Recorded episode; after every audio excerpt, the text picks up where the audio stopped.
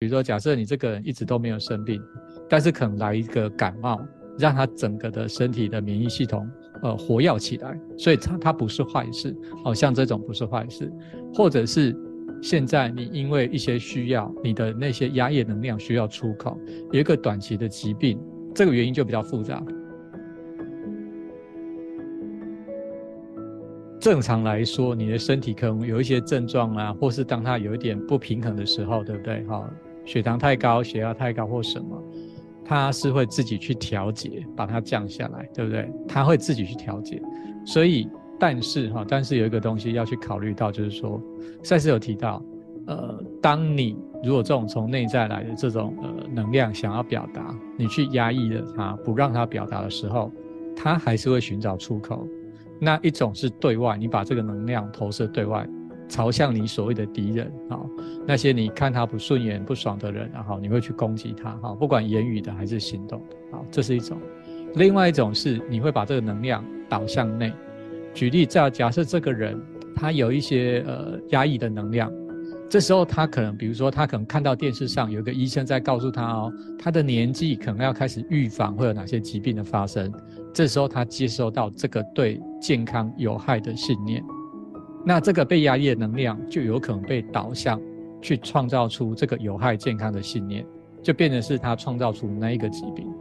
因此呢，有一点很重要哈，的确是每个人你可以不见得需要生病，可是有些时候，当透过生病这样方式，有几个用处嘛哈。第一个赛斯提过，比如说假设你这个人一直都没有生病，但是可能来一个感冒，让他整个的身体的免疫系统。呃，活跃起来，所以它它不是坏事，好像这种不是坏事，或者是现在你因为一些需要，你的那些压抑能量需要出口，有一个短期的疾病，这个原因就比较复杂。比如说今天也许生这场病，可以让你请假在家休息。比如说你已经很想休息很久了，这时候你透过生这场病，所以这时候变成是一个你找得到最好的方式。哦，对这个人本身而言。他要一个合理理由，他才敢请假，有没有？有些人他可能上了班，他完全是不敢请假，或是想休息，他也不敢请他所谓的特休啦，或者是公司给他假。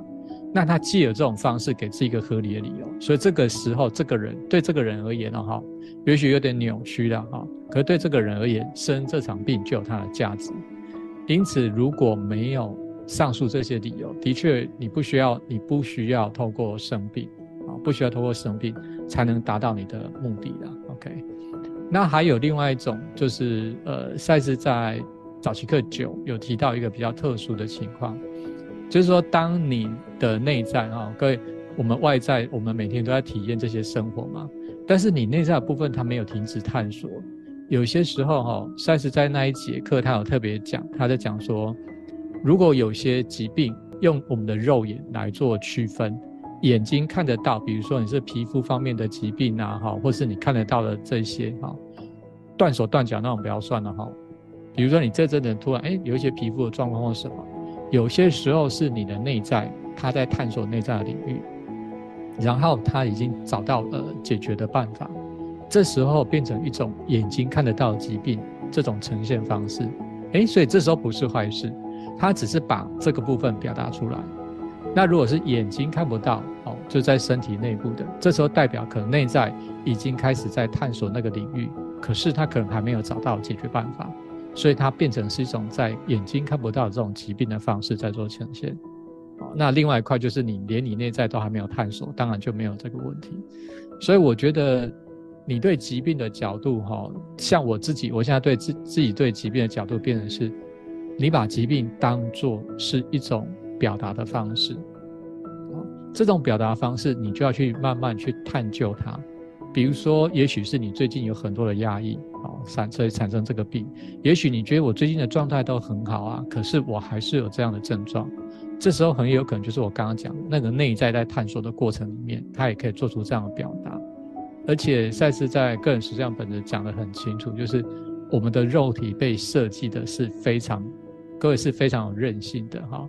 它其实是可以帮你分担、承担很多的东西。那也许有一些你在物质生活你没有采取行动的，那可能变成就是以肉体的方式来做一种呈现或表达。对，所以，如果你把疾病、生病当作是一个提醒的讯号，甚至说他在帮你把某些你压抑的东西表达出来，你从这个角度来看它，那它不全然是坏事啊。好 Okay.